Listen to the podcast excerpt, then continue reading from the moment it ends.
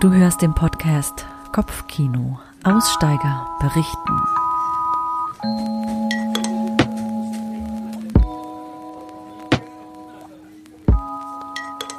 Das ist die Folge 18, Wahnsinn, Folge 18 schon, ein Interview. Herzlich willkommen.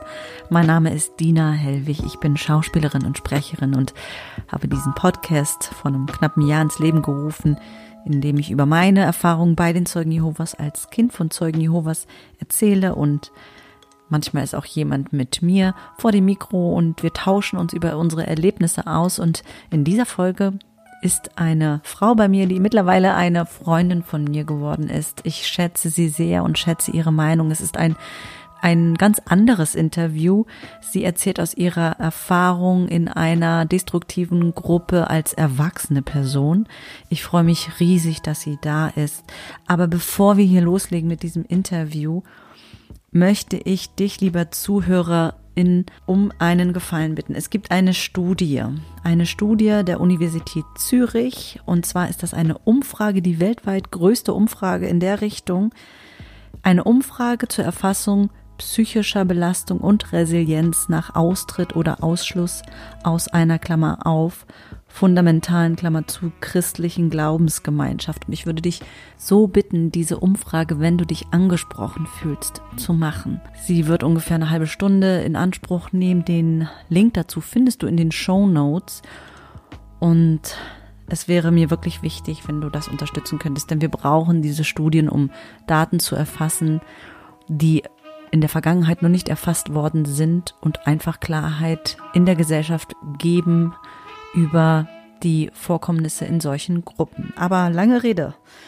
Äh, doch viel Sinn, natürlich. Ähm, wir starten jetzt mit diesem Interview, mit dem Interview mit Ariela Bogenberger und ich freue mich riesig. Es ist ein sehr, ein sehr reflektiertes, philosophisches, ach, ich will gar nicht zu viel wegnehmen. Ähm, Hört euch an, viel Spaß dabei und es wird ganz vielen Menschen helfen. Da bin ich mir ziemlich sicher.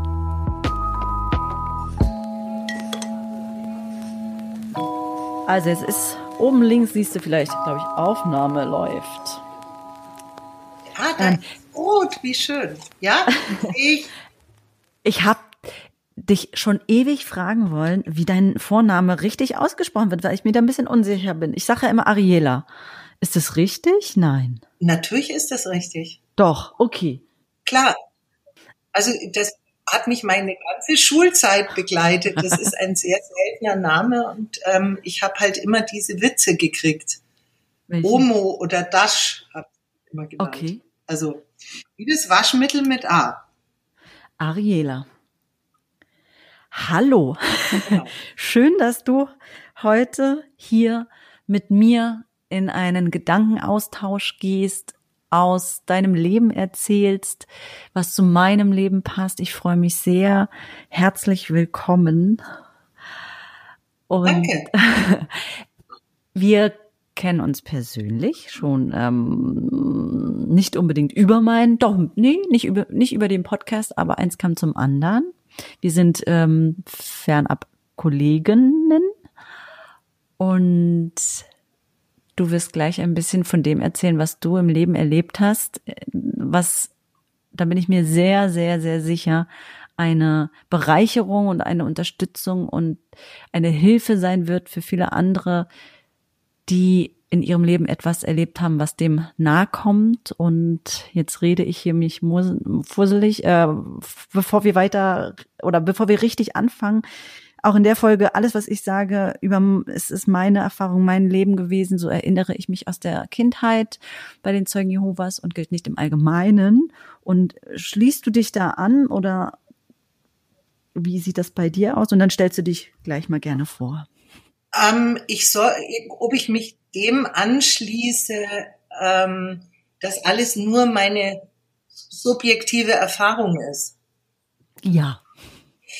Das finde ich immer gerade bei der Sache ein bisschen schwierig. Also vielleicht sage ich das auch gleich, bevor ich mich vorstelle.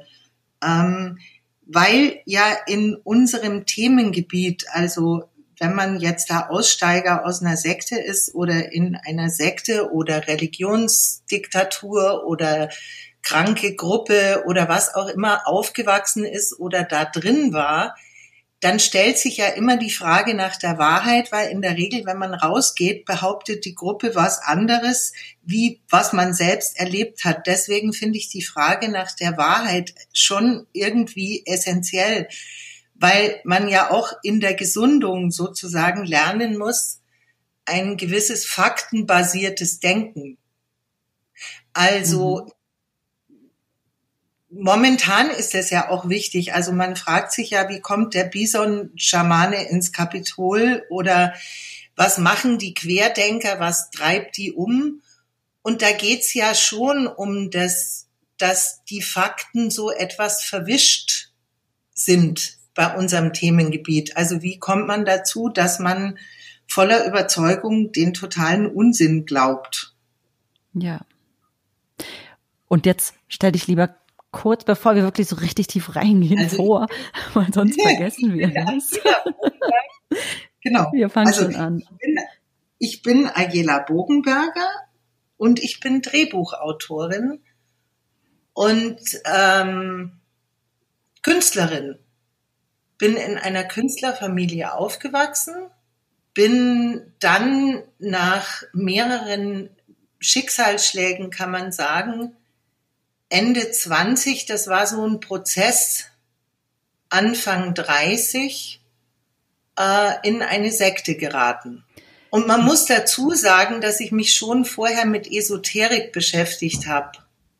Also in, sagen wir mal, wenn ich unter anderen Umständen aufgewachsen wäre, war in mir immer so ein bisschen was, dass mich der Glauben interessiert hat. Hm. Und es war auch schon, also das esoterische Denken, die Meditation, was ja auch eine gute Sache ist, war schon in unserer Familie so angelegt. Und ich habe, meine Mutter hat eben in einer Zeit, wo das modern war, diese ganzen Lebenshilfebücher gelesen. Da gab's zum Beispiel ein Buch, das Aufbruch ins dritte Jahrtausend. Da ging's um Handlegen, äh, Handlesen und Telepathie und solche Sachen. Und es war immer schon so ein bisschen da. Und mich hat es halt wirklich interessiert. Also das war in meinem Herzen so, gibt's Gott? Gibt es eine höhere Macht? Das war für mich aus irgendwelchen Gründen eine ganz wichtige Frage. Ich glaube heute, das liegt daran, dass wie ich neun war, mein Vater gestorben ist. Und dass sowas macht, dass man sich wünscht, der wäre noch irgendwo. Mm, können wir sagen, wer da, äh, in welcher Gruppe du dich da wiedergefunden hast oder dann in welche Gruppe du gegangen bist ähm, beim Namen? Also das war war eine sozusagen, wie man es eben in den Büchern liest. Ich habe das immer alles ganz ernst genommen und das sind zum Teil eben auch, sagen wir mal, religiöse äh, Bestrebungen oder religiöse Sachen. Damals hat man den tibetischen Buddhismus vom, äh, also Repräsentant Dalai Lama, solche Bücher habe ich gelesen. Und ich mache es mal an einem Beispiel fest. In einem Buch über den tibetischen Buddhismus stand, dass die Westler immer das Problem haben, wenn es schwierig wird, ja, mhm. dann verlassen sie den spirituellen Weg und hauen ab und probieren was Neues. Und in meiner Begeisterung habe ich mir dann gedacht, das mache ich nicht. Schon wie ich 13 war oder so, hat eine unglaublich beeindruckende, tolle Tante von mir, die aber völlig war in Karten legen und weißt du, äh, ähm, auch in dieser meditativen Geschichte drin hat sie gesagt, du, Ayela, du musst dir einen spirituellen Lehrer suchen. Und das ist irgendwie mit mir geblieben, dass das eine wichtige Sache ist. Dann habe ich Geschichte studiert und das war nicht mehr so relevant, aber dann wurde es eben mit Ende 20 im Leben schwieriger, eine schwierige Beziehung. Und dann habe ich tatsächlich beschlossen, absichtlich mich auf eine spirituelle Suche zu machen. Mhm. Also nebenbei habe ich natürlich gearbeitet und so, aber mich mit diesen Dingen halt zu interessieren, habe meditieren angefangen und dann habe ich das wieder verlassen und dann begegnete mir eben der Samuel Wiedmer in Form eines Buches und ein Workshop ähm, wo damals auch viele Künstler waren, wo man gesagt hat, und es gab kein Internet, also man konnte keine Bewertungen lesen oder so. Da gibt es so eine Methode, ähm, wo man äh, ein neuartiges Medikament, also Drogen, mhm. die aber medizinisch okay genutzt werden. Also eine ganz neue Methode, die, wo man an das innere Sein herankommt und auch psychische Schwierigkeiten lösen kann. Davon habe ich gehört und dann hieß es halt dazu, aber das ist eben nur nicht zugelassen und das macht man einfach im Geheimen und da bin ich mal auf einen Workshop gefahren. So ging's es los. Schön, dass du heute hier bist und mit mir darüber redest, weil das unterscheidet dich von denen, die jetzt vor dir mit mir hier im Interview gewesen sind, die in der Kindheit viel von der Gruppe, egal ob es jetzt bei den Zeugen waren oder in der Freikirche oder so, mitgenommen haben in ihr Erwachsenenleben und dort die Erfahrung gesammelt haben und du ja nicht. Du warst erwachsen und das das beantwortet eine Frage oder ich finde es ganz toll, dass du da bist, weil ich wurde angesprochen, ja, kann ich nicht mal eine Folge machen mit jemandem, der da als Erwachsener reingegangen ist. Und voila, da bist du. Sehr schön, weil das passiert ja vielen Erwachsenen und ähm, wie es allen scheint ja auch bei dir war, da war was im Leben, was einschneidend ist und deswegen hast du dich in so eine andere Richtung oder dich für etwas interessiert, was dir dann Kraft gibt für dein in deinem Leben. Und wie lange warst du da drin? Naja, das ist eben so ein langsamer Prozess gewesen. Und der, der mich da hingebracht hat, im Übrigen war ein Kollege, also ein Schauspieler, mhm. den ich mit dem ich mich gut verstanden hat, der hat auch eine Frau gehabt, die in Amerika studiert hat und ähm, äh, eine buddhistische Lehrerin war sozusagen und der hatte auch zwei Freunde, die waren beide, hatten zusammen eine psychotherapeutische Praxis. Also das machte einen spirituellen, aber soliden Eindruck. Und damals war das ja neu. Also das war ja die ganze Esoterik-Diskussion. Das ist ja wie bei den Punks gewesen. Ja. Die ersten Punks ja, oder die ersten Rapper das kannte noch niemand. Also all die Sachen waren ja alle total neu. Und wenn es funktioniert hätte, wäre es ja auch toll gewesen. Ja.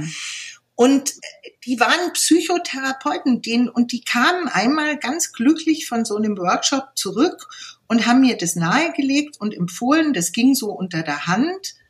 Ähm, und waren viele Künstler da.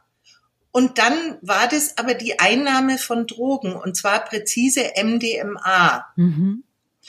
Und das kennen wahrscheinlich jetzt die, die bei den Zeugen Jehovas aufgewachsen sind, nicht so, aber das kennen ja viele als Partydroge.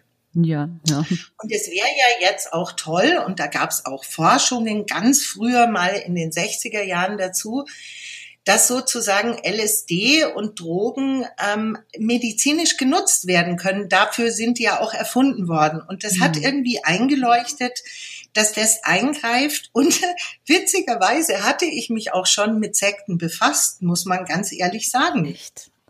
Ähm, das war ein interessantes Thema für mich. Und um eigentlich, und das ist das perfide, zu vermeiden, dass ich abhängig werde von einem Lehrer oder einer Religion, habe ich mir gedacht, okay, das ist irgendwie medizinisch. Hm.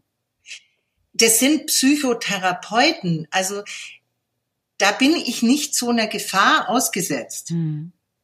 Und jetzt war dieser erste Workshop ähm, eigentlich ganz gut für mich, wobei ich dann schon hätte sehen können, dass mich das total zerlegt hat, eigentlich, weil das sehr tief ins Gehirn eingreift. Mhm. Ähm, und dann war das mit dieser Lehrerin, äh, also mit dieser Workshop-Leiterin, war nicht so toll. Ja. Und mit der hat auch mein Umfeld schwierige Erfahrungen gemacht. Und dann habe ich einen Brief geschrieben an den Psychiater in der Schweiz, der den einzigen legalen Forschungsversuch zu diesem Thema geleitet hat. Das war der Samuel Wiedmer. Hm. Und der hat mir sofort zurückgeschrieben Und ich dachte, okay, also was ich da im Umfeld dieser Frau erlebt habe, hat mir gar nicht gefallen. Mhm. Und dann kam noch dazu, dass es in der Familie einen ganz tragischen Unfall gab. Also meine Tochter hatte einen Unfall und das hat die Familie nochmal erschüttert. Mhm. Und dann merkte man in dem Umfeld auch, dass das mit der Freundschaft und der Solidarität, die da irgendwie avisiert wurde, kann man sagen, nicht so wirklich geklappt hat. Und dann hat habe ich dem geschrieben, der hat geantwortet. Und dann bin ich zu ihm zu einem Workshop gefahren.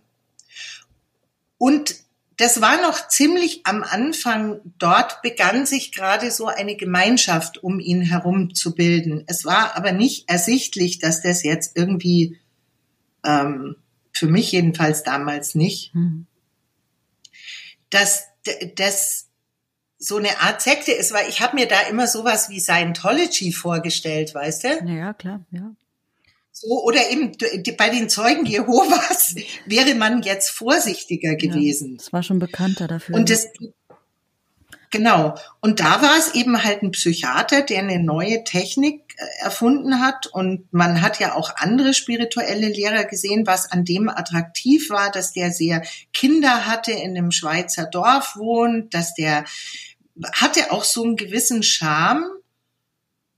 Und dann war ich auf diesem Workshop und ich kann jetzt sagen, was der Unterschied ist zu anderen Gruppen. Also ich habe mich viel jetzt, das war auch meine Rettung mit dem Thema befasst. Also sehr gründlich und verbissen wie so ein Terrier alles gelesen und versucht zu lernen. Mhm.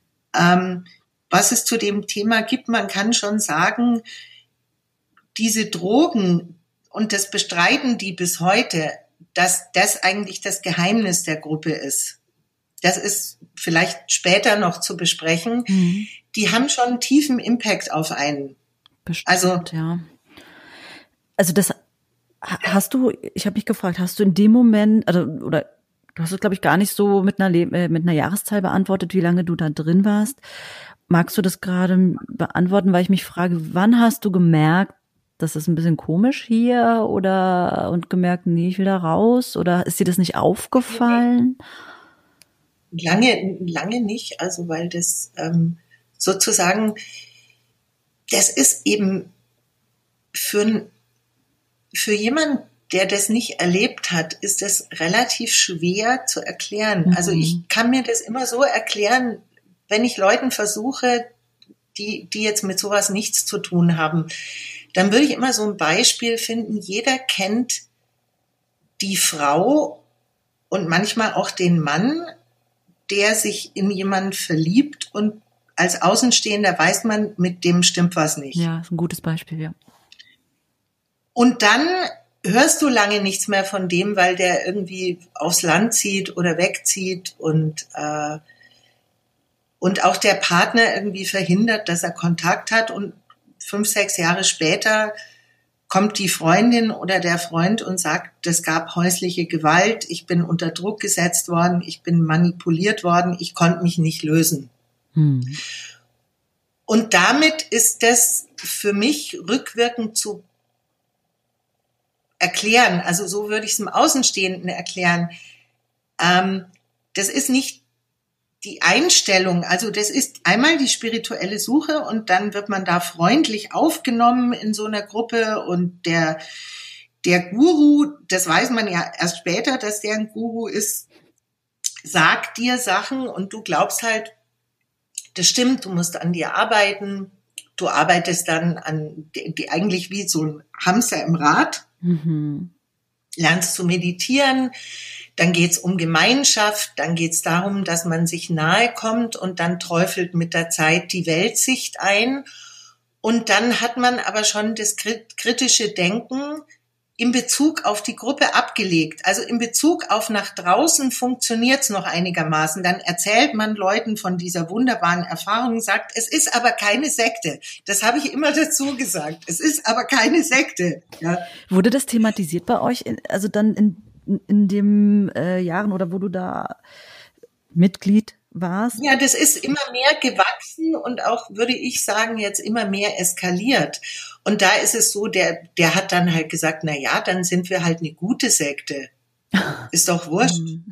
Also, ähm, und der Ausstieg ist,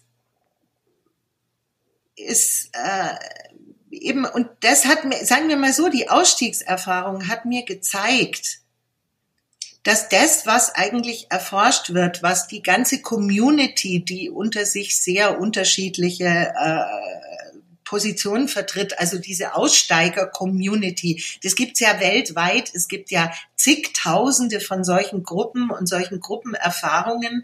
Und wenn man sich damit beschäftigt, beschreiben eigentlich alle diesen Prozess des Ausstiegs nicht wie was, wo man seine Meinung langsam ändert, mhm. sondern wo so ein Riss in der Mauer ist und es unaufhaltbar diese Manipulation zerbröselt.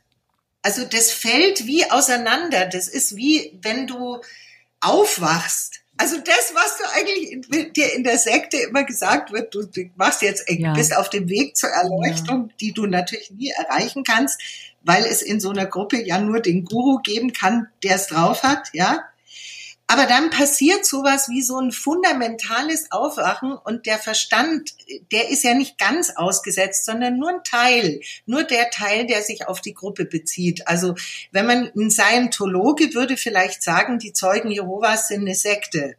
Das macht dem überhaupt kein Problem. Mhm. Ja. Und umgekehrt genauso. Aber ähm, du kannst ja auch noch im Alltag einigermaßen funktionieren. Also man wird halt dann immer verrückter und denkt an dieses innere Ziel, was vorgegeben ist. Also wie bei den Zeugen Jehovas geht es ja darum, dass man in das echte Paradies kommt. Ja? Mhm. Und bei meiner Gruppe ging es darum, da war das alles schon nach innen verlegt. Also da ist genau dieselbe Suche nach dem Paradies oder dieselben Regeln, also nicht dieselben, sondern ähnliche Regeln, die aber das Paradies eben sozusagen nach innen verlegen, dass du halt innen leer und frei bist für das Ganze. Mhm. Also keine Grenzen, keine eine innere Verbundenheit zwischen den Menschen, ähm, dass wir alle im Grunde eins sind. Und also wenn ich mir jetzt da bei den Zeugen Jehovas ist es noch im Außen. Ja, das Paradies und ist das, das verständlich? Ja, ja. Nee, du, ist gut, dass du was du gerade erzählst, weil ich mich oder eben den Gedanken hatte, ähm, du hast es ja selber gesagt, dass das eine Sekte ist, das wird auch in der Öffentlichkeit als Sekte betitelt, ähm, wo du dich, wo du dabei warst. Haben, haben wir das schon gesagt? Nein, die Kirschblütengemeinschaft. Dürfen wir das sagen? Natürlich dürfen wir Kirschblütengemeinschaft sagen das ist jetzt auch so ein Begriff, der von außen, ja, die weiß, haben sich halt selber so genannt. Hm. Aber äh, es ist so, dass es eben um diesen Psychiater ging mhm. und der ist inzwischen verstorben. Mhm. Die Truppe existiert weiter und ich würde mal sagen, die Zeugen Jehovas, da kann man jetzt wahrscheinlich drüber streiten. Also das sage ich als inkompetenter Mensch die haben ja diesen Prozess hinter sich. Also, dass der Gründer praktisch nicht mehr lebt mhm. und sich daraus eine Struktur entwickelt hat. Eine sehr große. Und ja. das könnte jetzt bei der Kirschblütengemeinschaft vielleicht in 100 Jahren sich auch so entwickeln, dass der Gründer tot ist, es haben Leute die Macht übernommen, ja, so. Mhm. Also es war gut, was du ähm, davor auch erzählt hast, dass das Paradies so im Innen, in der Gruppe so existiert hat. Bei den Zeugen ist es draußen, weil ähm, um zurückzukommen auf das, was ich so überlegt hatte, du, hast gesagt, dass eine Sekte im Außen wird es als Sekte bezeichnet, woran man da erkennen konnte oder warum man das so als Sekte bezeichnet. Und wenn man natürlich diese Punkte durchgeht und es auch mit den Zeugen vergleicht, da gibt es schon viele Parallelen, auch diese Guru-Geschichte, dass alle anderen wahrscheinlich nicht die Wahrheit haben oder nicht die Erleuchteten sind, sondern nur die.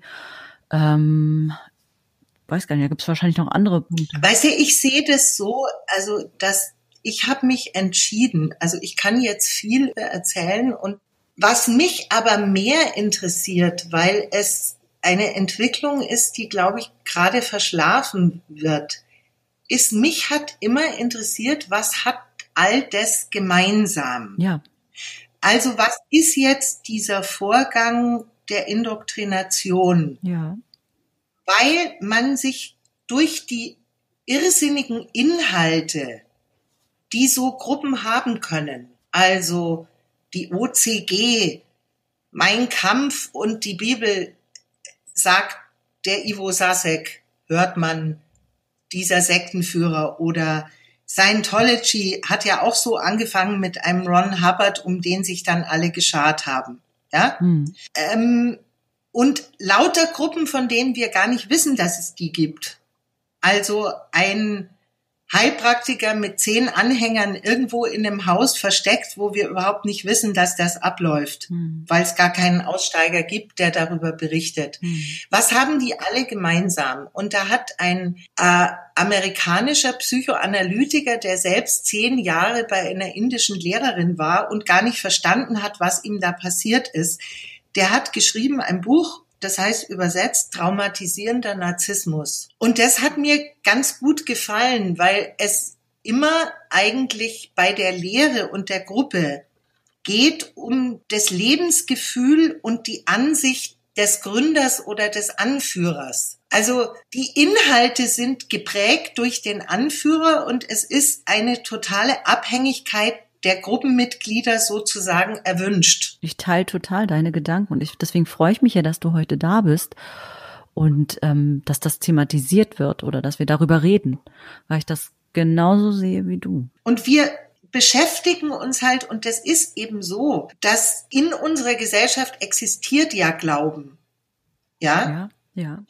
Ist auch das heißt, man glaubt an etwas, was es nicht gibt. Und das ist ja im Prinzip der Einstieg in diese Welt, muss man schon mal sagen. Ja. Also ich mag Leute, die gläubig sind, aber es ist sozusagen, wenn die Bereitschaft da ist, was zu glauben, was nicht existiert, öffnet es halt die Tür zu allen möglichen Sachen. Und Journalisten oder die Außenwelt sozusagen berichtet ja über Sekten als irgendwas total Bizarres, was ja auch stimmt. Aber die brauchen ja auch einen bizarren Glauben, um sich abzuschotten.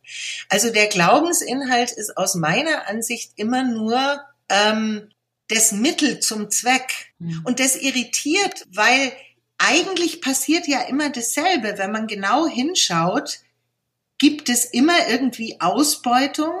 Es gibt in irgendeiner Form immer Übergriffe. Und eine Sekte, also wenn ich jetzt zum Beispiel andere Vereine denen beitrete, wie dem Militär oder einem Kloster, die den Menschen verändern, also bis in die Substanz hinein das Individuum praktisch zerstören, um es dann wieder neu aufzubauen. Da weiß ich aber vorher, jetzt bei einer militärischen Elitetruppe oder im Kloster, weiß ich vorher, dass das passiert. Mhm. Bei diesen Gruppen ist es so, da kommt man hin und will eigentlich nur eine Psychotherapie machen. Oder ja, ja. man hat eben Krebs und will geheilt werden. Oder man will eben Freunde haben, mit denen man beten kann. Man geht in den Bibelkreis.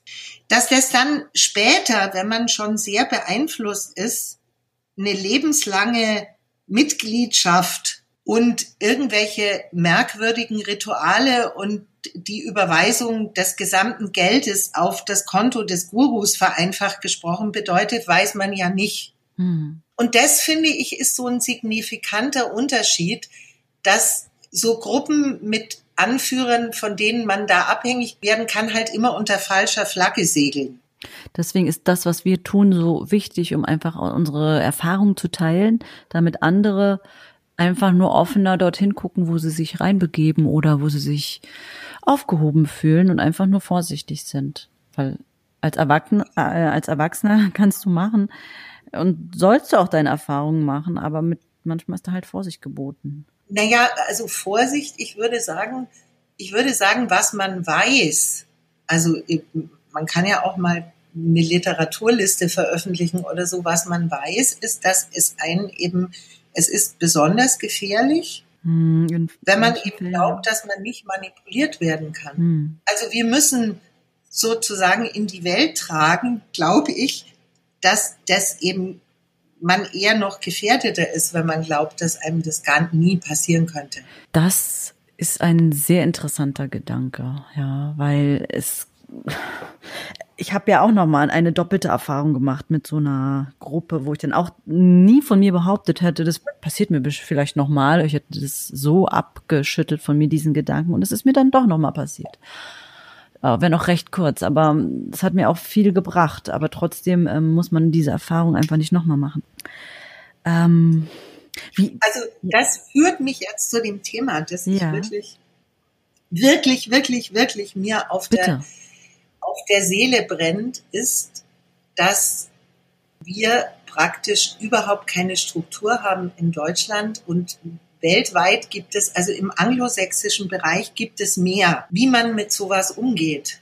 Hm. Und ich muss sagen, dass ich jetzt so da sitze und mehr oder weniger klar verstanden habe, was mit mir eigentlich passiert ist und auch wieder einigermaßen heiter bin, ähm, hat damit zu tun, dass ich eine spezialisierte Therapie gemacht habe. Also es gibt so in dieser Szenerie diesen Stephen Hassan, der viel Forschung betrieben hat und viel Bücher geschrieben hat über Sekten und Gruppen. Der war, der ist selber rekrutiert worden von der Moon-Sekte. Mhm. Und damals gab es es noch in Amerika, dass verzweifelte Eltern ihre Kinder haben entführen lassen. Mhm. Und der ist da rausgekommen und das ist einer der ersten, der das sozusagen institutionalisiert hat und Therapeut geworden ist. Bücher sind sehr zu empfehlen. Mhm. Und in dessen Büro habe ich angerufen, weil ich ja schon, bevor ich in die Sekte, ich sage das jetzt mal so pauschal, also über diesen Begriff kann man echt streiten. Ich bin eigentlich mehr für kranke Gruppe. Ja, ja. Ähm, ich habe in dessen Büro angerufen und der hat mir, weil Amerika ja ein bisschen weit ist, um Therapie zu machen, eine englische Therapeutin empfohlen. Mhm. Und ich war sehr skeptisch, weil ich ja in so einer Art Therapiesekte war, kann man sagen, ob mir das überhaupt hilft. Und ich habe mir dann gedacht, naja gut, ich kann wenigstens besser Englisch hinterher. Bin zu deren Wochenende hingefahren und habe ein ganz strukturiertes Wochenende gemacht, weil die ist einfach spezialisiert aus Leute, die aus solchen Sachen aussteigen. Und seitdem habe ich mit ihr Kontakt, habe sie gesehen und habe mir das geleistet, wie andere sich ein tolles Auto leisten, soweit ich irgendwie konnte. Und das hat mir echt geholfen, muss ich sagen. Und es ist bedauerlich, es gibt, glaube ich, in Deutschland nur einen, der das macht. Mhm. Und es gibt viele, die behaupten, sie kennen sich damit aus, aber es gibt keine strukturierte Ausbildung, mhm. es gibt keinen strukturierten, überprüfbaren Ansatz, wie man das jetzt macht. Es gibt, wird von der Kasse, also es fehlt.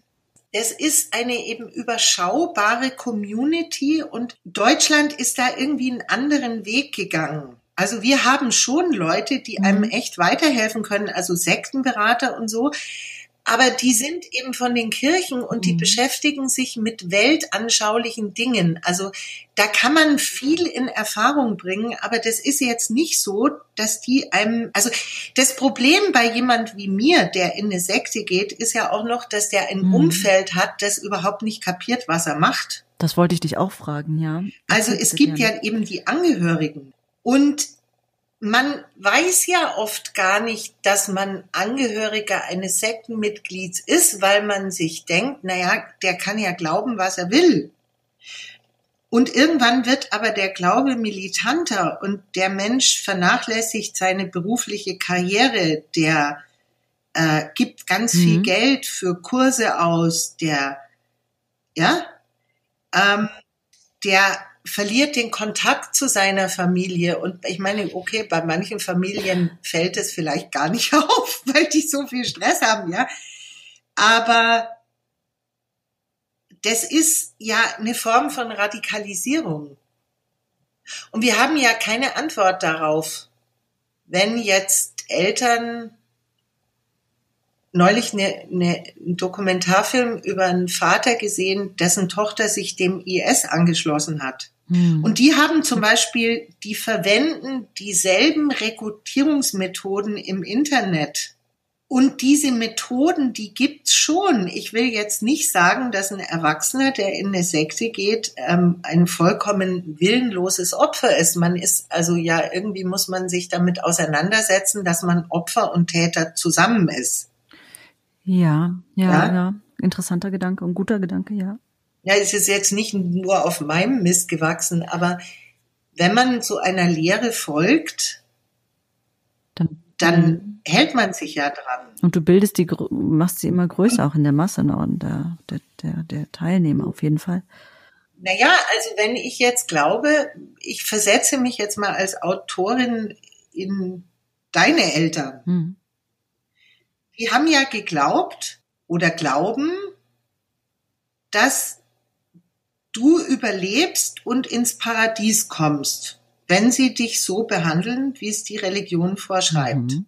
Und wenn man jetzt das wirklich glaubt, dass es so ist, dann ähm, will man ja das Beste für sein Kind.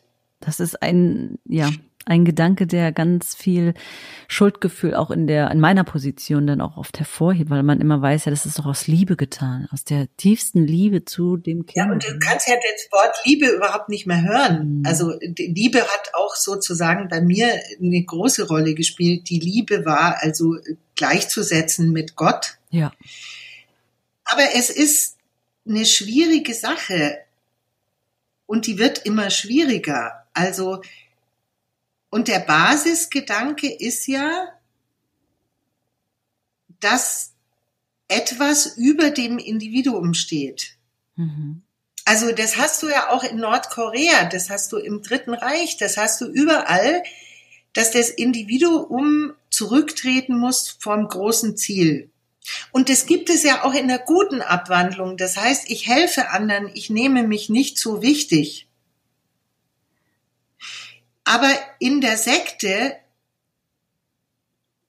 verwandelt sich das in eine hässliche Fratze. Also nur erkennt man das nicht. Wenn man jetzt da reingeht, will man ja erstmal, dann glaubt man irgendwann ab einem gewissen Zeitpunkt äh, hat man diese Lehre drin, ja, und dann merkt man ja aber schon, dass Sachen nicht nach der reinen Lehre laufen. Also weil in jeder menschlichen Gemeinschaft, das basiert ja darauf, dass das niemand erreichen kann. Also ich meine, muss ich jetzt mal vorstellen, diese sektenartigen Strukturen jetzt, Scientology oder irgendwas als Beispiel genommen, würden tatsächlich funktionieren, dann wären ja die Leute nach ein paar Jahren auf Stufe 100 und könnten das alles. Ja, klar, ja. Ja? Also ich meine, die, du musst mir das sagen, ist es bei den Zeugen so, da ist es sowieso aufs Jenseits vertagt. Oder nach dem Weltuntergang ist alles super. Klar, weil man immer darauf hinarbeitet, dass der morgen kommt, aber könnte kommen, muss aber nicht. Aber wir, wir, wir erwarten es in jeder Stunde, in jeder Stunde, in jeder Sekunde. Und es kommt halt einfach nicht. Natürlich ist das alles so eine Kopf, Kopfkinogeschichte. Ja, ich finde deswegen auch den Namen so gut, Kopfkino, weil das ist, das äh, äh, bezeichnet es schon ganz gut. Aber auf der anderen Seite ist es ja auch unterfüttert mit dem echten Glauben. Also, und je absurder das ist, was man glaubt, desto mehr lenkt es auch ab von den Strukturen, finde ich. Also, weil für einen Außenstehenden ist das ja total irre. Mhm also, also die, es ist ja fast Satire, weißt du, Weltuntergang äh, und dann, dann lebt man glücklich immer weiter im Paradies und singt Hosianna. Hm. In der Gruppe, wo du, Aber, du warst, da war das nur diese äh, Erleuchtung, ne? der, da gab's, äh, der, der ist ja dem Castaneda gefolgt und das muss man jetzt nicht erklären, wer das war und, und Krishnamurti ja. und hat da so eine eigene Lehre entwickelt und da gab's, hat sich das immer weiterentwickelt, dass es dann auch um ja, um energetische Wesen, die dann kommen, ging, also um irgendeinen Käse mhm. halt. Also ich sage, ich verkürze das, mhm. weil ich ja glaube, dass der Inhalt nicht so das Wesentliche ist. Der ist die Ablenkung. Ja. Ähm, aber genauso komische Inhalte, aber der Paradiesprozess war nach innen mhm. verlegt und meine, der Wiedmer hat gesagt, wir müssen das Paradies auf Erden schaffen. Mhm. Und der ist auch in so einer christlichen Geschichte aufgewachsen und der hat gesagt, ja, da kann man doch nicht immer bis zum Jenseits warten. Ist ja auch kein schlechter Gedanke, sondern das machen wir im Diesseits. Es ist aber kein Paradies geworden, weil das Paradies eben immer irgendwie die Hölle dabei hat. Also diese idealistische Weltsicht, mhm. dieses Schwarz und Weiß macht ja, produziert ja notwendigerweise die Hölle mit. Total. Und wir hatten mal in einem Gespräch einen so schönen Gedanken, oder wo du mich dann, wo wir über das Paradies der Zeugen Jehovas gesprochen haben, und hast du gesagt, ähm, ja, was, was ist denn, wenn das Paradies dann, dann sitzt du da drinne, ja, was ist denn dann?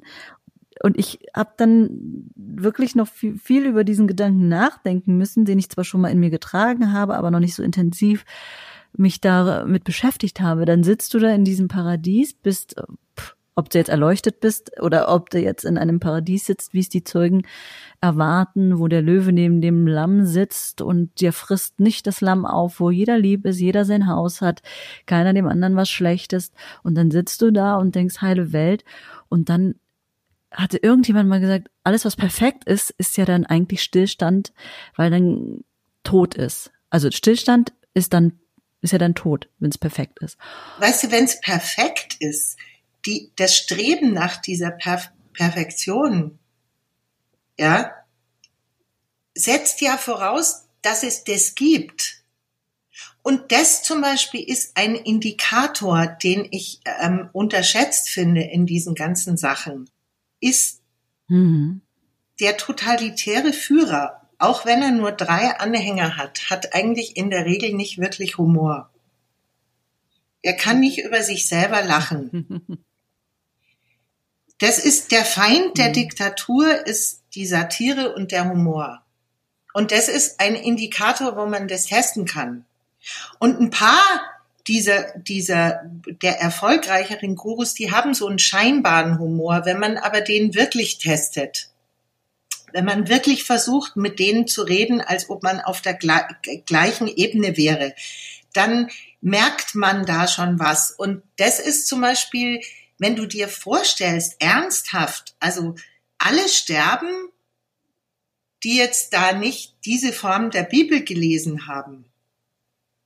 Da, da kommen dann Explosionen oder was, die Welt geht irgendwie unter und dann hockt man da alleine in seinem Paradies und macht gar nichts.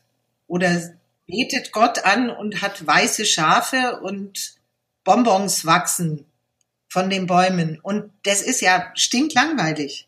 Stelle ich mir auch nicht wirklich spannend vor, muss ich ganz ehrlich dann auch. Ich empfehle jedem den Münchner im Himmel. Das ist eine alte bayerische Sache, wo ein irgendwie mies gelaunter Bayer auf der Wolke im Himmel sitzt und eigentlich überhaupt keine Lust hat, Hosianna zu singen. Also. Sehr schön. Egal, aber sehr schön. Jetzt philosophieren wir hier sehr gut rum und äh, ähm, lassen unseren Gedanken freien Lauf und das ist richtig und toll auch, dass wir, das so Gespräche haben wir ja sehr oft, wir beide und das erfreut mich ja auch total, dass man kritisch denken kann und ähm, einfach mal seine Meinung auch einen Freiraum geben kann, den ich ja als Kind äh, gar nicht so weit war, aber auch als Erwachsener, wenn ich ein Zeug Jehovas geblieben wäre, überhaupt nicht gern gesehen ist. War das bei dir auch so, dass äh, kritische Stimmen hochkamen, dass man die, die nicht äußern durfte oder kann man gar nicht dazu? Naja, das war halt sehr subtil. Weißt du, wenn, wenn, wenn sozusagen der Chef Psychiater ist. Ja, dann setzt du den so, ja. Hm. Also dann hat man da ja viele Möglichkeiten, äh, irgendwelche Sachen wegzulachen. Hm. Und da passieren ja auch ernste Sachen. Also man muss schon sagen, das ist ja auch so eine zwar abgeschottete oder die bei uns hat, also bei den ehemaligen Leuten hat man ja gar keine Abschottung in dem Sinn nach außen gebraucht. Da musste man ein Geheimnis bewahren. Und wie in all diesen Gruppen hatte man eben das Gefühl oder hat man das Gefühl, man hat was rausgefunden, was die anderen halt nicht wissen. Das haben ja auch alle Gruppen gemeinsam. So, wir sind mhm. toll und die anderen sind irgendwie scheiße und das dient ja auch nur der Abgrenzung. Mhm. Also das dient ja nur, dass man sich äh, von anderen abgrenzen kann. Das hat man in irgendeiner Variation in solchen Gruppen immer. Aber man hat es in der Gesellschaft eben auch. Also das ist ja so, dass die Gesellschaft sich ja auch wünscht, es gäbe irgendwie Gurus oder Weise irgendwo auf dem Berg, ähm, die alles wissen. Und dann kann man sich so trösten und sagen, naja gut, wenn mein Leben nicht klappt oder wenn ich keinen spirituellen Inhalt habe, ja, dann kann ich immer noch barfuß auf den Berg steigen und treffe da den Weisen und der sagt mir, wie es geht. Hm. Das ist ja ein Motiv, was jetzt nicht außerhalb unserer menschlichen Wirklichkeit liegt. Und diese gemeinsame Struktur, das ist ja auch in der Religion angelegt. Und wir haben eben so eine Sehnsucht nach Erleuchtung oder nach Gott, ähm, weil es das halt schon immer gibt. Ja, total, ne? Also wenn man neben einem Sterbenden mal gesessen ist, dann versteht man, wie die Religion begonnen hat. Also und da gab es ja auch noch keine Mikroskope, wo man die Natur verstanden hat, dass man jemand liebt und der stirbt. Und dann denkt man sich, wo geht der hin? Und da hat es irgendwie angefangen, dass wir uns Geschichten erzählt haben darüber, warum die Dinge so sind, wie sie sind. Das kann man ja einfach nachvollziehen. Also wenn die Sonne untergeht und du hast noch keine astronomische Wissenschaft mhm. oder so und glaubst noch, die Erde ist eine Scheibe, dann denkst du dir, okay, ähm, kommt die morgen wieder? Und dann überlegt man sich, wer macht das eigentlich? Und dann ist ja die Erfindung eines Sonnengottes irgendwie jetzt naheliegend. Oder dass man dann auch Indizien dafür findet, dass man Opfer bringt, damit auch die Sonne wiederkommt. Ist ein schöner, ein guter Gedanke auf jeden Fall, was so ein bisschen natürlich auch, was ich mich auch oft frage, ich bin jetzt überhaupt nicht mehr religiös, ich glaube so ein bisschen an irgendwas, aber es ist mir auch nicht wichtig, aber es gibt viele, viele Menschen, weil ich wahrscheinlich diese Erfahrung gemacht habe, denke ich so, die nicht so eine Erfahrung gemacht haben und die sich bestimmt auch nach irgendetwas anderem sehnen, ja, das ist ja ähm, deswegen habe ich ja jetzt nicht die, die, die Wahrheit oder weiß irgendwas besser im Leben als alle anderen. Ich habe eine Erfahrung, von der erzähle ich und wünsche mir, dass andere Kinder vor allen Dingen so eine Erfahrung ja, nicht machen. Könnte ja sein, könnte ja sein, wieso muss man das betonen? Also ich, in einer pluralistischen Welt könnte es ja sein, dass du manche Sachen besser weißt wie andere. Ich würde mich nicht da. Das kann doch ja. sein. Also ich meine, ein, ein Mathematiker kann besser rechnen wie andere. Mit Sicherheit. Also jemand, der in, in, in einer radikalen religiösen Struktur aufgewachsen ist oder war, weiß doch besser, wie das funktioniert, wie jemand, der nicht da war. Da gebe ich dir recht. Ich glaube auch, dass ich aus der Hinsicht, weil ich sowas erfahren habe, mich da nicht hinstellen würde und sagen, ich habe die Wahrheit, so wie dies die Zeugen Jehovas halt tun, ne? Oder andere äh, extremistische oder ähm, ähm, jetzt fällt mir das Wort nicht ein, ähm, radikale, radikale ja, äh, Gruppen, ja. Ähm, das, da, da bin ich halt immer sehr vorsichtig, weil ich das halt wirklich erlebt habe. Klar habe ich eine Erfahrung und kann davon erzählen, aber wie du es auch vorhin gesagt hast, es gibt Glauben in der Gesellschaft und es ist auch wichtig, weil wir nicht wissen, wo wir hingehen und das genau, aber da, da ist doch der Unterschied. Also der Unterschied ist, wie finde ich jetzt heraus, was einfach nur Glaube ist. Also für mich war ein ganz entscheidender Punkt. Also für mich war die Basis, dass ich gar nichts mehr geglaubt habe. Mhm. Und ich für mich persönlich war das so eine Art Erleuchtungserlebnis. Das kann ich auch erzählen. Ich versuche es mit Humor zu machen. Ich war bei dieser Therapeutin und hatte meinen Sohn dabei und wir sind zusammen im Doppeldeckerbus ähm, in London gewesen. Mhm. Und plötzlich ist mir klar geworden, ähm, es gibt überhaupt kein Karma. Also mir persönlich jetzt, andere mögen das glauben, aber mir war klar, ich werde sicher nicht wiedergeboren und ich persönlich habe das als große Erleichterung empfunden, dass ich die Leute aus meiner äh, aus meinem Umfeld jetzt nicht die nächsten 5000 Jahre immer wieder treffen muss. Ja. Ich war frei. Ich habe plötzlich das, was mir eigentlich versprochen wurde, am Ende erlebt. Also sozusagen, ich bin hier, die Welt ist so, wie sie ist und ähm, das ist eigentlich ganz in Ordnung so. Hm. Wobei beim Ausstieg selbst ist eine Gefahr, dass man rauskommt und denkt, ich war so blöd, weil ich da drin war und alle draußen sind im Prinzip viel intelligenter wie ich. Und das ist dann etwas, was mit der Zeit sich auch gibt. Dass man halt realistisch in der Welt lebt, dass man, äh, also man schämt sich ja so unglaublich. Und das ist doch, ja? das ist doch das Schlimme daran, oder? Das ist ja fast, als ob irgendwas, also da ist ja irgendwas Einschneidendes passiert.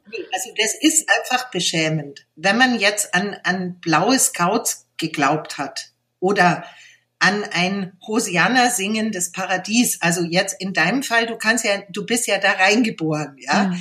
Aber wenn jetzt jemand einem Verein beitritt, so einer Weltuntergangsgeschichte, weißt du, irgendwann geht die Welt unter. Ich habe immer meinen Rucksack dabei, äh, damit mich das Raumschiff gut abholen kann. Ja, äh, und man wacht dann auf und sieht, es ist nicht so. Und es ist der größte Teil der Welt sieht auch, dass es nicht so ist. Ist das ja auch irgendwie zu Recht beschämend. Also das ist ähm, aber auch okay, da muss man nicht stecken bleiben daher kommt ja auch das Interesse, wie kommt mhm. es, dass so ein Unsinn funktioniert? Und dann beschäftigt man sich halt damit. Natürlich, natürlich. Ich, ich habe gerade eine Frage im Kopf. Ähm, wurde dir dieses Weggehen aus der Gruppe erschwert innerhalb der Gruppe? Ähm, das war furchtbar, weil ich ja nicht nur weggegangen bin, sondern ich habe zu denen gehört, die das Geheimnis der Gruppe verraten haben. Und da sind alle möglichen hm. Sachen danach entstanden. Also das ging so weit, also die, die Freundin, die auch äh, die Wahrheit gesagt hat, dann irgendwann öffentlich mit Namen, vorher fürchtet man sich ja.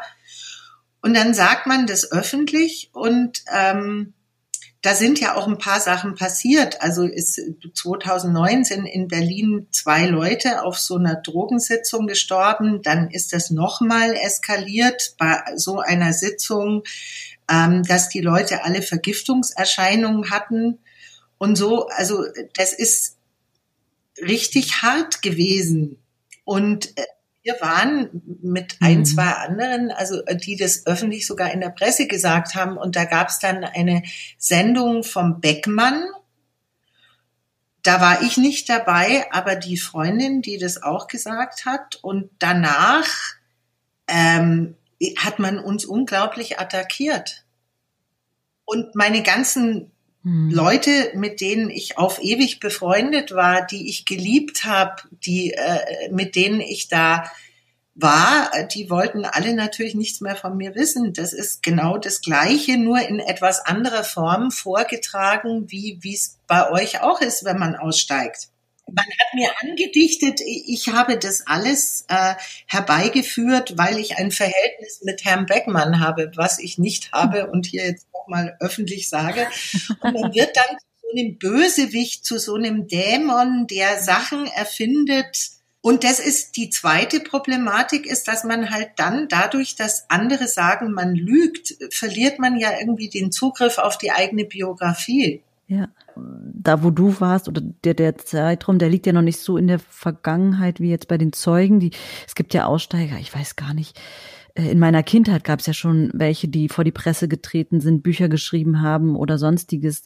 Ähm, das hat sich mittlerweile so als, ja, das, das passiert mittlerweile. Das ist ähm, nicht so in den Anfängen oder die Anfänge ja, liegen schon ein paar Jahre so zurück. Ne? Genau, man kommt dann in die Arme von Leuten, die sozusagen äh, äh, die den Weg schon gegangen sind. Und ja. das ist bei uns nicht so gewesen. Also auch ja, die genau. Erkenntnis, genau. dass das eben so eine krank gewordene Gruppe ist ich sehe das so, ich halte hier fest, dass die das anders sehen. Ähm, dass da was extrem schief gelaufen ist, ist äh, sicher meine Meinung. Auf der anderen Seite gleicht es schon sehr den anderen Veranstaltungen. Und bei Ron Hubbard, bei Scientology, gab es auch ganz zu Anfang natürlich diese ersten Aussteiger. Und das Ding ist trotzdem ganz groß geworden. Hm.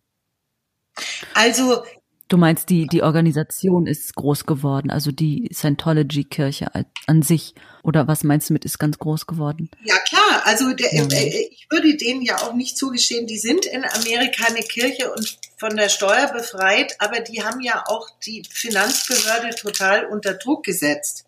Hm. Also äh, das ist eine extreme Kirche. Man könnte vielleicht sogar noch so Unterscheidungen machen, dass es ganz extreme Kirchen gibt. Mein Fokus ist so auf dieser Beziehung zwischen Autorität, sprich Guru, sprich Lehrer, der halt irgendwie krank ist und entsprechend eine kranke Gefolgschaft mit hervorbringt. Und die Frage, wie das geht, wie funktioniert das? Und es geht ja alles los mit einer Utopie, also mit einem vielleicht gar nicht so unernst gemeinten Anliegen, das einer hat. Da gibt es in Australien einen Typen, ja. der war Zeuge Jehovas. Und jetzt sagt er, er ist Jesus. Das ist eine und schöne Entwicklung. Leute um sich geschart, die alle wiedergeboren sind. Der hat seine Maria Magdalena und, und so und der hat Zulauf. Und ich meine, wo soll man sich weiterhin entwickeln? Also das ist ja zum Beispiel jetzt eine in sich doch ganz logische Entwicklung. Also wenn ich das eine glaube, dass ich dann auch auf die Idee komme, dass ich jetzt als Jesus wiedergekommen bin. Das ist halt echt diese, also das würde ich gerne äh, mal einen Tag fühlen, wie sich Menschen fühlen, die so etwas glauben. Also und davon gibt's ja genug, ne, die so eine Überzeugung in sich tragen für so etwas. Und man, man sagt ja mittlerweile auch in der ähm, Persönlichkeitsentwicklungswelt, du musst es nur von dir glauben und dann glaubst, glaubt es das Außen. Und ich denke, da fängt es an. Und wenn ja, du nur zwei Leute für dich gewinnen kannst, ist das eine Schneeballreaktion, die viel Größeres also auslöst. Das ist doch irgendwann losgegangen. Wenn ich glaube, dass es das gibt, ist es ja auch irgendwie demokratisch anzunehmen, dass es für jeden zu haben ist. Und da kommt ja. aber dann Hierarchie rein, dass es eben doch nur für wenige zu haben ist und das glauben wir. Aber ich würde sagen, ähm, das ist ja diese Selbstoptimierung ist ja das Kind dieser Idee. Also wenn ja wenn ich ja. glaube. Erleuchtung ist möglich, dann kann ich ja auch annehmen, dann ist es ja demokratisch anzunehmen, dass die für jeden zu haben ist. Also ja. das ist es noch nicht, aber was ist dieser Zustand? Also im christlichen Sinne ist es so, du machst dein Ego kaputt, damit Gott dich ausfüllen kann oder irgendwas Heiliges, ja? In der politischen Partei machst du dein Individuum kaputt, um ganz im Staat aufzugehen oder für die große Sache oder so. Und wenn du, es ist aber immer zum Beispiel dort gleich, dass so eine innere Lehre erfordert ist. Also mit mhm. Doppel-E, eine innere Lehre, also dass du praktisch dein Ego irgendwie tötest, deine Individualität. Und wenn du deine Person tötest, bist du ja am Schluss ein Psychopath, das muss man schon mal sagen. Ja. Ja.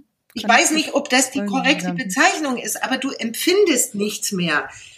Die Gefühle, die du empfindest, werden der Person zugeschrieben. Man sagt, okay, also alle haben Angst, alle haben das und äh, ähm, und man muss das in irgendeiner Form überwinden. Man darf keine Angst haben. Man äh, muss seine Wut irgendwie äh, zügeln und dann ist das Ziel so eine Art innere Lehre, dass man von dem göttlichen Geist irgendwie ausgefüllt ist, ja? Hm. Und mein Gefühl oder meine Erfahrung ist halt, da ist dann innen halt auch nichts mehr da. Und das wiederum bedeutet, dass man die ganze Außenwelt sozusagen bedeckt mit dem, was man da innen rausgeschmissen hat. Also so, ich bin da kein Experte drin, aber so wie man sich halt so einen Narzissten vorstellt. Ich kann dir da total folgen. Ähm, und ich finde es so spannend. Ähm, wie gesagt, man, man kann mit dir sehr schön äh, über solche so Sachen sich ähm, unterhalten und analysieren. Jetzt komme ich aber trotzdem noch mal ein bisschen zurück auf deine Geschichte. Wie, wie, wie hat eigentlich dein, dein, dein persönliches Umfeld reagiert? Deine Familie? Die hat das ja mitbekommen. Oder waren die auch dann dabei? Wahrscheinlich eher nicht. Du hast ja deinen Alleingang schon gemacht in der Gruppe, oder? Nö, nö, da sind schon, also das mache ich jetzt mal ungefähr, weil ich ja jeden da lassen will, wo er will, aber wo er ist. Es mhm. sind schon Freunde und nahe Leute auch irgendwie mit dahin gegangen und die haben dann wiederum ihre eigenen Geschichten erlebt mhm. mit dieser. Manche Freunde sind auch noch drin. Mhm. Und waren die nachher der, ja? Und wie mir das klar geworden ist, sozusagen, meine Mutter ist ein gutes Beispiel.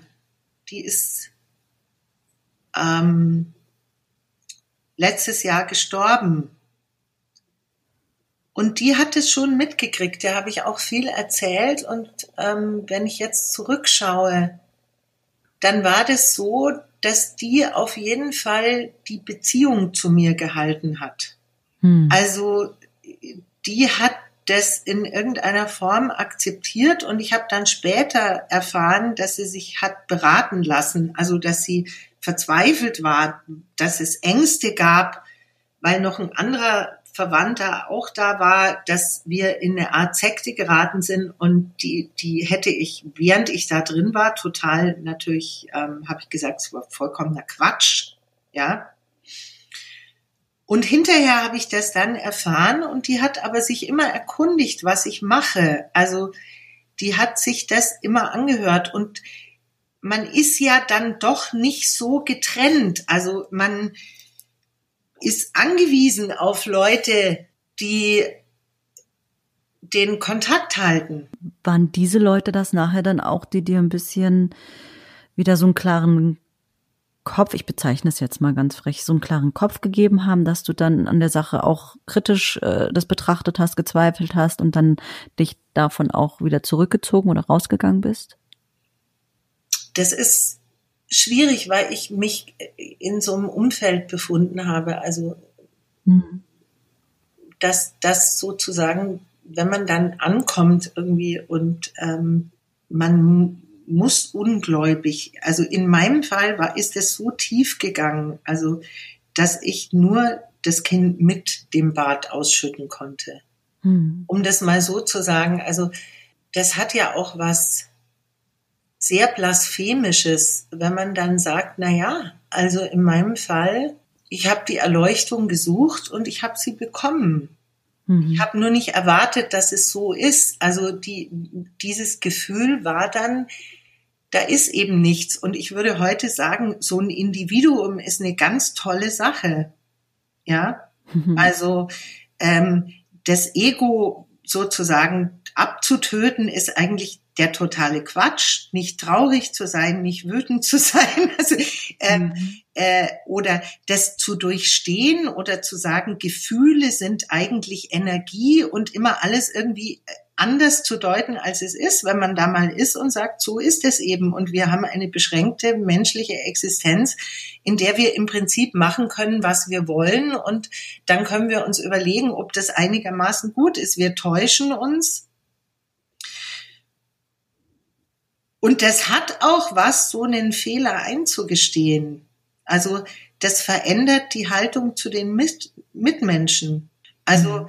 ich finde, das bringt auch so eine Freiheit, wenn man weiß, okay, man wollte das jetzt wirklich wissen und hat viel dafür aufgegeben und hat das echt versucht. Mhm. Und hat ein Ergebnis. Das ist erschmeinbar. Aber die, also, ja, diese Klarheit hast du aber nicht vorher gehabt. Also es war jetzt nicht, man könnte jetzt fast meinen, war wie so ein Projekt, okay, ich will es jetzt wissen, sondern das, so siehst du das jetzt im Nachhinein. So sehe ich das im Nachhinein, aber das Wissen mhm. wollen ist immer gleich geblieben. Mhm. Ähm, und das hat mir auch irgendwie geholfen. Also mir hat auch geholfen, dass ich schreibe, weil ich kann mich zum Beispiel, ich kann es viel besser in Szenen erklären. Mhm. Ich war so weit, dass ich aus einem der vielen Bücher, die mein Lehrer auch geschrieben hat, ja, ein Drehbuch machen wollte. Und das war interessant, weil eigentlich keine einzige Figur, außer der aus seiner Sicht bösen Figur, die hieß auch noch Frau Kummer. lebendig war. ja.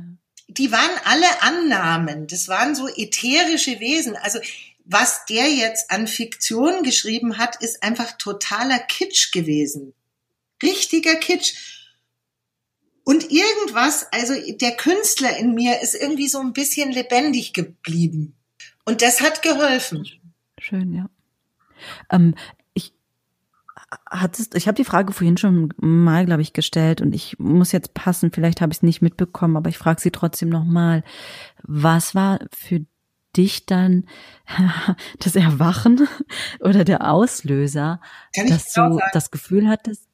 Der Moment, ich kann den Moment genau sagen. Mhm. Es gibt einen Dokumentarfilm und wenn der Filmemacher das hört, ich weiß jetzt gerade nicht, wie er heißt, der heißt Meine keine Familie. Mhm. Und das K ist eingeklammert. Meine eine Familie, meine keine mhm. Familie. Und es geht um ihn und er ist aufgewachsen bei Otto Mühl. Das war ein Aktionskünstler in Wien in den 70er Jahren, um den sich eine äh, Gruppe geschart hat. Eine große WG und das ist auch so eine sektenartige Struktur geworden, die dann Kinder äh, gequält haben, kann man schon sagen. Und mhm. der Mann hat einen Dokumentarfilm gemacht über sich und seine Mutter und das Aufwachsen in dieser sektenhaften Krankengruppe. Mhm. Und diesen Film hat eine Freundin geschickt und ich habe den angeschaut und da war eine Szene drin, wo dieser Aktionskünstler, wo ich gemerkt habe, ja, also weil der halt Künstler ist und Maler und so, äh, der, der hätte auf mich eine Attraktion vielleicht gehabt. Wo der mit einem Jungen umgeht, den er befreien will und ihn einfach nur total fertig macht, der schüttet ihm, glaube ich, auch Bier drüber. Und ich kann mich an diesen Moment erinnern, wo ich mich gefragt habe, bin ich in sowas geraten? Und das war der erste Riss. Hat deine Freundin Hast du dich das schon mal gefragt, oder vielleicht ist es auch schon thematisiert worden, äh, zwischen euch das mit Absicht gemacht? Ist eher die Freundin einer Freundin und ja, die hat große Sorge mhm. gehabt. auch eine Schauspielerin. Mhm. Ähm, aber das ist gar nicht so wichtig. Also es war auf jeden Fall so, dass es da passiert ist.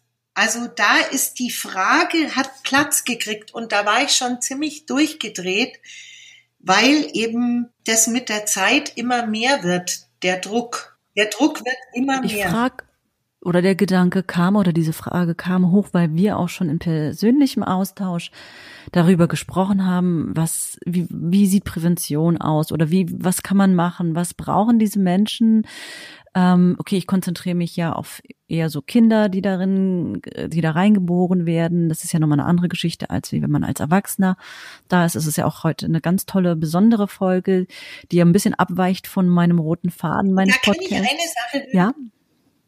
Ich würde gerne eine Sache mhm. dazu sagen. Der Steven Hassan, also freedomofmind.com. Das verlinke ich gerne.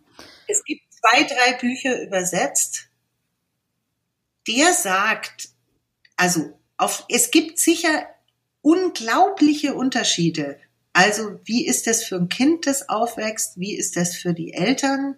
Da würde ich auf jeden Fall sagen, dass Kinder per se keine Täter sind. Mhm. Ja, wobei, da muss man drüber reden. Also auf jeden Fall, das ist ein Unterschied, dass man als Erwachsener, egal ob man schuld ist oder nicht, die Verantwortung übernehmen muss. Gar keine Frage. Aber der sagt, jeder hat ein ursprüngliches Selbst.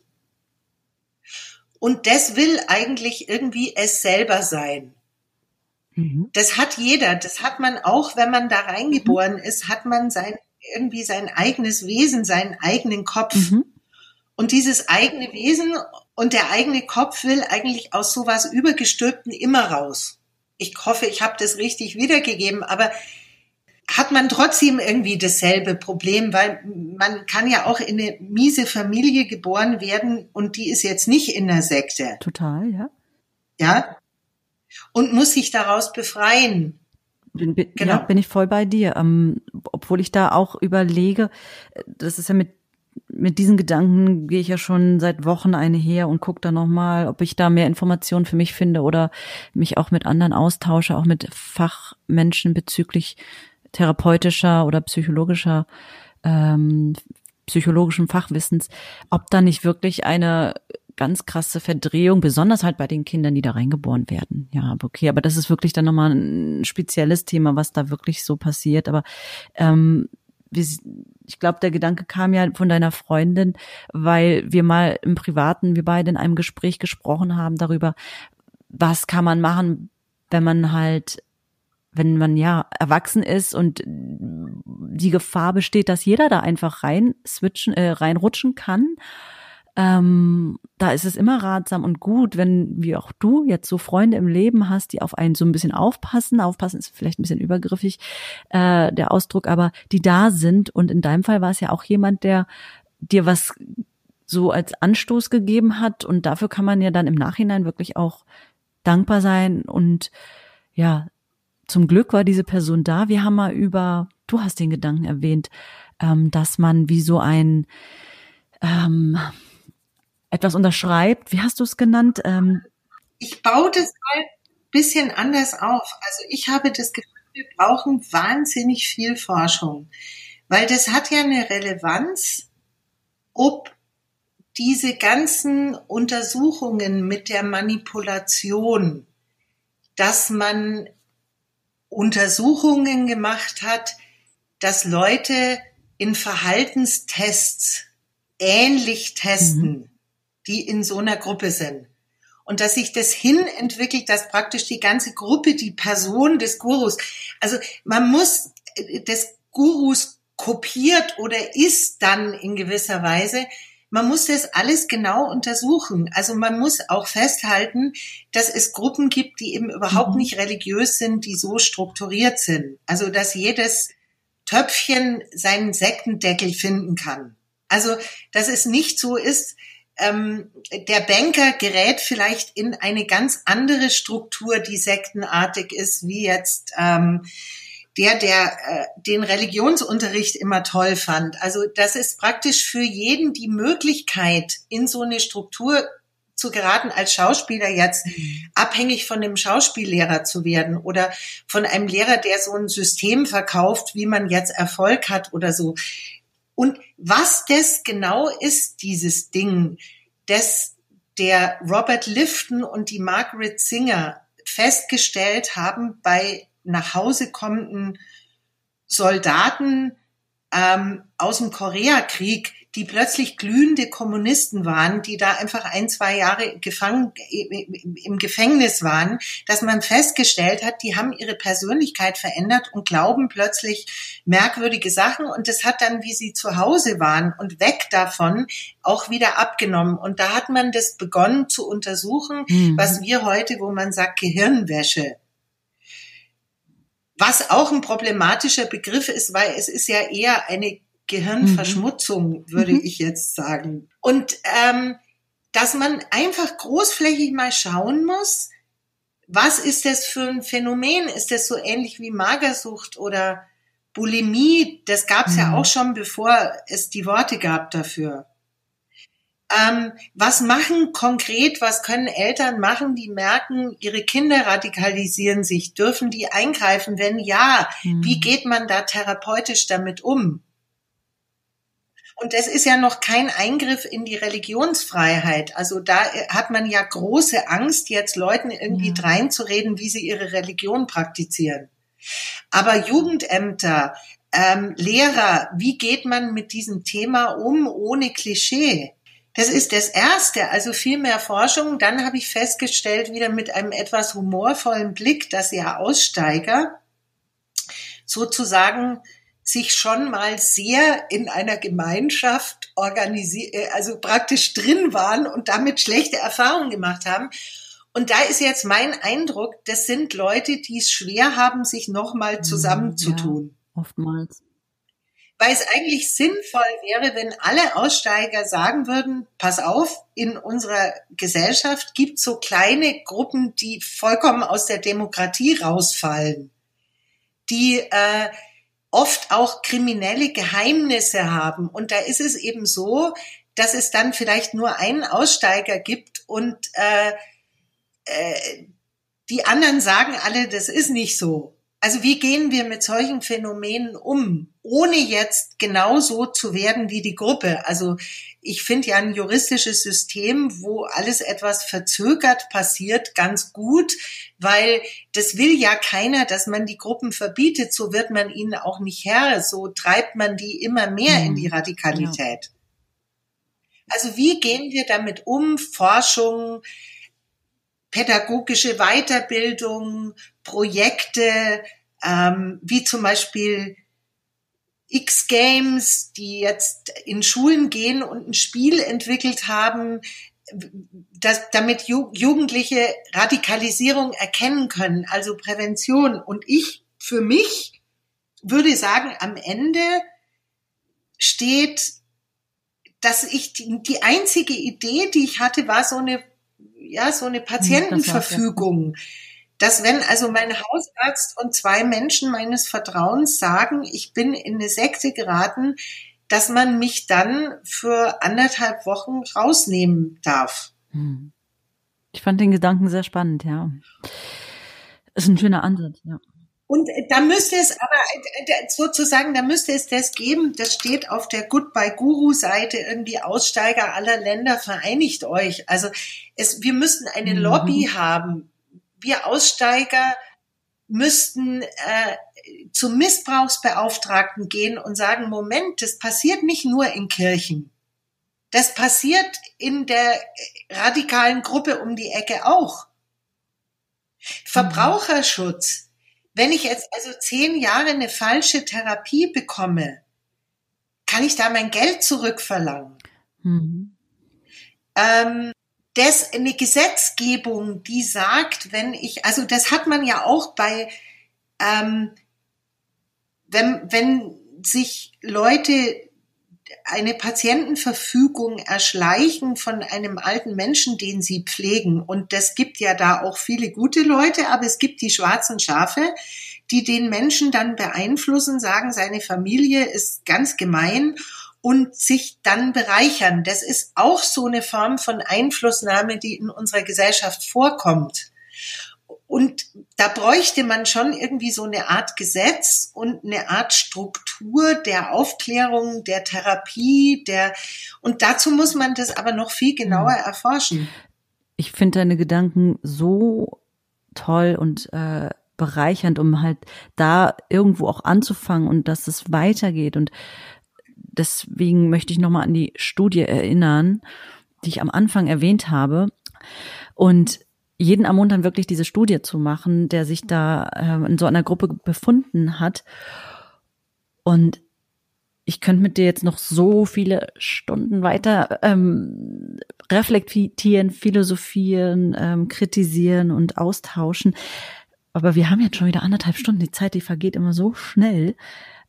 Ähm, also von meiner Seite, ich meine, wir haben jetzt nicht über Kinder geredet, das hatte ich ja vorhin gesagt. Das ist jetzt wirklich hier eine Special-Folge, weil mir deine Gedanken auch äh, immer gut tun, wenn wir miteinander reden. Und ich wollte das nicht vorenthalten, den da draußen, den ZuhörerInnen. Und ähm, deswegen ist dieses Thema des Kindes hier in der Folge jetzt nicht so thematisiert, aber trotzdem alles, was wir hier gesprochen habe, haben, fand ich wichtig und ähm, genau auch erzählenswert. Ich habe jetzt von meiner Seite, liebe Arela, gar nichts mehr, auf was ich hinweisen wollen würde, außer vielleicht noch, ähm, du hast eine Homepage, die ich ganz toll finde, die würde ich auch gerne verlinken, wenn du das ähm, dem zusagst. Und dann würde ich dich jetzt einfach noch fragen, ob du irgendwas hast, was du gerne noch erzählen möchtest oder was dir auf dem Herzen liegt, was du gerne noch, ja, hier mit auf den Weg geben möchtest oder veräußern möchtest, dann darfst du das gerne jetzt machen. Du, man muss sich schon klar machen, dass viele Leute, die da rauskommen oder die da aufgewachsen sind, ganz schlimme Dinge erlebt haben. Hm. Jetzt ist es aber so, wenn du dann öffentlich wirst, stürzen sich unter Umständen irgendwelche Medien da drauf oder Berater oder Psychologen machen irgendwelche Aussagen darüber und ich habe eben das Gefühl, dass das nicht immer gut ist, das alles im Einzelnen zu erzählen, weil es auch weh tut oder retraumatisiert, könnte man sagen, mhm. wenn dann alle Leute darüber Bescheid wissen und wieder dann darüber reden und irgendwie wird man dann so ein zweites Mal aus der Gesellschaft rausge also rausgeschoben so ein bisschen als Opfer. Ja? Mhm. Und ich finde, das ist zum Beispiel ganz wichtig, sich darüber Gedanken zu machen, weil ähm, das sagen aber Sekten auch, weißt du, man soll nicht Opfer sein. Man soll das schon mit, man soll das tragen, aber man muss nicht alles erzählen. Also es müsste ja eigentlich reichen, dass ich sage, es ist schlimm und ich habe fünf Jahre Therapie gebraucht und ich brauche noch länger Therapie und ich werde mit bestimmten Folgen immer leben müssen. Und ich weiß, dass das bei vielen anderen Aussteigern auch so ist.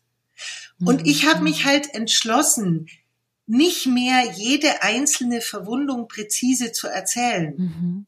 Das muss nicht sein. Also man weiß beim Soldaten, er war im Krieg und das war schlimm. Und er muss jetzt nicht erzählen, jeden einzelnen Bauchschuss, den er gekriegt hat oder den er jemand anders beigebracht hat, weißt du? Mhm. Schön, dass du das so sagst, ja. Weil ich auch davon vollkommen überzeugt bin, dass man sich nicht oder dass wir nicht als Opfer bezeichnet werden sollten, sondern als Erfahrener. So wie du gerade mit diesem Soldaten, das ist ein schöner Vergleich. Es ist jemand, der hat eine Erfahrung gemacht. Ja, und ich fände es schöner, wenn wir in der Gesellschaft als solche betrachtet werden würden. Ja, und wenn wir uns vor allem selbst als solche betrachten, dass ja, wir etwas über Faschismus ja. und Gewalt und ähm, ja. Strukturen, die nicht demokratisch sind, über psychische Abhängigkeit, da wissen wir echt was drüber.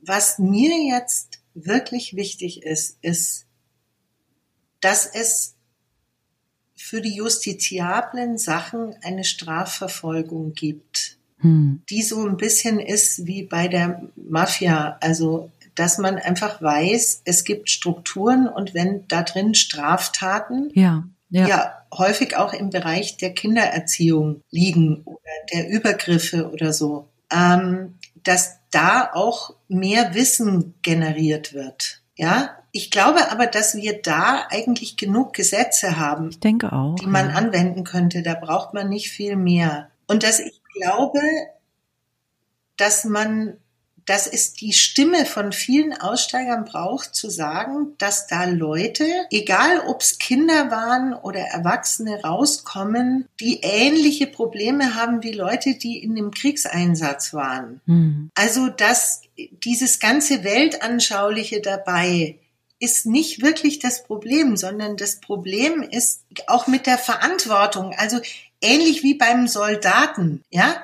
Der kommt aus dem Krieg nach Hause mhm. und erkennt, dass er jetzt Pazifist geworden ist, aber der hat ja ganz legitim eben sozusagen auch getötet. Der ist ähm, und ist irgendwie traumatisiert und man darf jetzt nicht runterspielen. Es gibt auch schlimme Strukturen und noch schlimmere Strukturen. Und da ist es schon so, dass die Leute auch partiell nicht alleine da unbedingt wieder rausfinden, und die Gesellschaft muss einen Umgang finden und das wendet sich jetzt eigentlich an alle Aussteiger.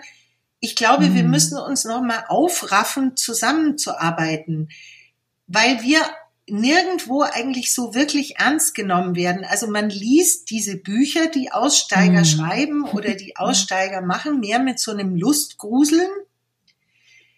Aber das Problem wächst. Also es wachsen Leute in Sekten auf, die eben nicht wie du aussteigen, sondern die dann neue Sekten gründen. Mhm. Und ich glaube, dass ich halte das für total wichtig. Das muss aus uns kommen. Also diese Idee, dass der Staat einfach tätig wird und wie Papa und Mama oder wie eben früher der Guru, ja, ähm, die ist, das funktioniert mhm. nicht. Das kann man auch in dem Sinne nicht fordern. Wenn wir einen Verband der Aussteiger haben, dann können wir als Verband zum Missbrauchsbeauftragten geben und uns auf diesen langen Weg durch die Instanzen machen. Wenn aber jede Gruppe, also wenn praktisch jede Gruppe für sich selber gegen die eigene Gruppe kämpft, glaube ich nicht, dass das so erfolgreich sein wird. Danke, dass du das so erwähnst. Wirklich. danke, danke, danke, weil ich auch in der Folge einen kurzen Appell oder einen kurzen An äh, Aufruf machen wollte. Bitte, liebe ZuhörerInnen, schreibt mir eure Gedanken, egal ob ihr ähm, dann nicht so gut raus seid, ob es, ob es gut für euch war. Also egal was, weil nur so kann, können wir auch, ja, damit, es ist fast wie eine Studie, aber Meinungen vertreten oder nach außen, wenn irgendwas ist. Wir werden, also ich werde natürlich äh, keine Daten preisgeben, aber feststellen, was da wirklich intern passiert. Und das ist so wichtig. Es gibt nur immer so eine Handvoll von Leuten, die sich äußern, aber das ist, das ist zu wenig, das ist zu klein. Wunderbar. Dann würde ich dieses Gespräch, liebe Ariela, hier beenden. Ich sage ganz herzlichen Dank für deine Zeit, für deine Worte, für deine Gedanken, für deine Impulse und ähm, ja, dass du deine Erfahrungen mit uns ähm, geteilt hast. Und ja, vielen Dank. Das ist ja das Einzige, was man machen kann. Da, da hast so du recht, ja. ja. So eine Erfahrung auch rückwirkend einen Wert verleihen, indem man darüber spricht und auch gegen diese Angst anarbeitet, dass einem die Sekte noch was tut. Mhm, ja. Vielen Dank. Eine Bewertung ist ja natürlich völliger Quatsch. Oder vielleicht doch, denn ich möchte ja eigentlich, dass sich ganz viele Menschen diesen Podcast anhören. Also hinterlass mir doch gerne ein Like oder eine Bewertung.